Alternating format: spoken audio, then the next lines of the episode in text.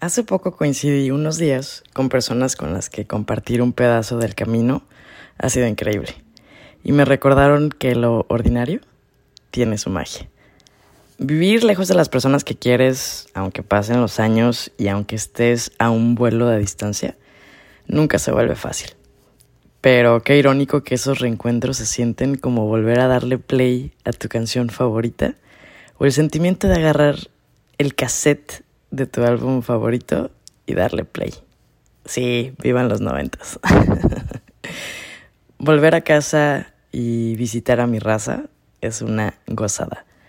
Cuando tengo oportunidad de ver a mis amigos, eh, ir con ellos a recoger a los niños al colegio, ayudarles a hacer la tarea, verlos despertar todos lagañosos y desgreñados, eh, acompañarlas a ir al súper, a escuchar a mis amigas quejarse de las bolsas de sincro brócolis orgánicos por 100 pesos, o sentarnos y abrir una chelita de su refri, conocer todas las mañas y los rituales de sus mascotas, saber en qué cajón están los cubiertos y también cuál es el truco para abrir la puerta con las llaves chuecas.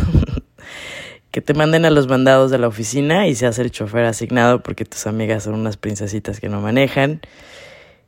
Y bueno, visitar con la rutina más ordinaria se vuelve un regalo. Ver a mi abuela recalentar los frijoles para cenar, mi tío llegando con el pan y todos los antojos que se le pusieron en el camino, mi madre lista para mandar todas las fotos de la cena al grupo de la familia. Y es que cuando ya no lo tienes todos los días, esos momentos se vuelven súper sagrados.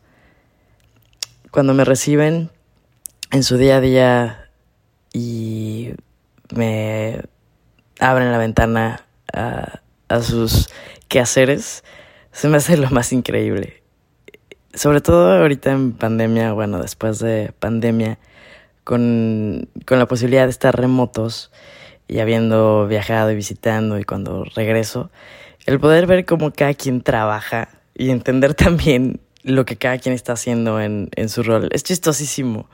Porque antes cuando te, o sea, cuando te imaginabas que ibas a poder ver lo que hacía tu hermano o lo que hacían sus amigos en su chamba, o sea, jamás los ibas a visitar a la oficina, o sea, rarísimo. Y esto del nomadismo y la era digital ha sido, la verdad, súper divertido de, de compartir y entender, porque es como que, ah, ya vi, ya escuché lo que haces, o ah, órale, cuéntame más, este, o escuchar las llamadas o las reuniones está, eso está buenísimo, está chistosísimo.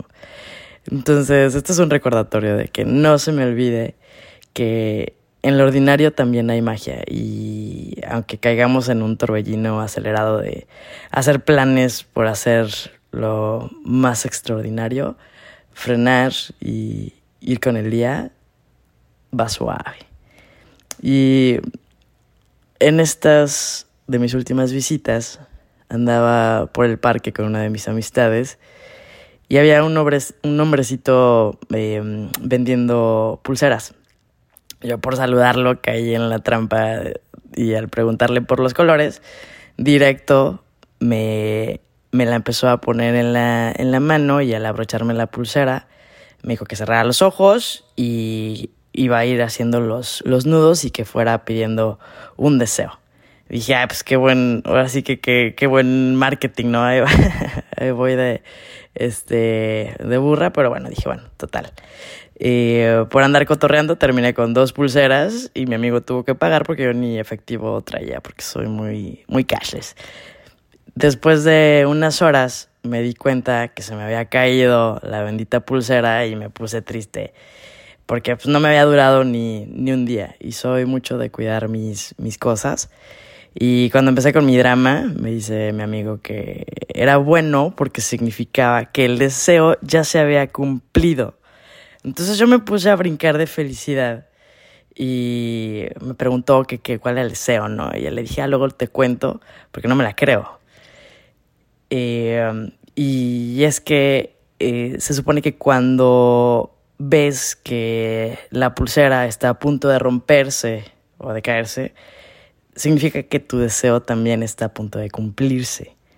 Entonces, la verdad, esa, esa eh, ley o es esta eh, magia de la pulsera de los luceros. Yo no me la sabía.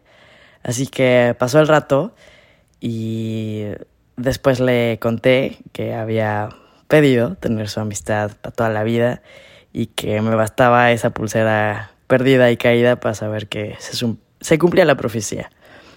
Y qué regalazo es sentirse en, en, casa y volver a abrazar a, los que te visitan, a los que estás visitando, y sentir como si el tiempo se hubiera congelado. Eso se me hace lo máximo. Eh, es un regalazo crecer y ver crecer a los que quieres, que te compartan una ventana de, de su día a día y que puedas compartir un amanecer, sentarte a compartir el desayuno, eh, echarte unas risas en la madrugada hasta quedar roncando, eh, hacer la tarea o la chamba juntos, como en los viejos tiempos, ir por un helado, saludar a la gente en la calle, incluso, y sobre todo, si son extraños, filosofear con las aplicaciones de un análisis de Pestel, uh, abrazar árboles en el parque y es que lo ordinario es mágico también y este es un recordatorio de que hay deseos que ya se cumplieron y solo hay que cuidarlos y atesorarlos siempremente.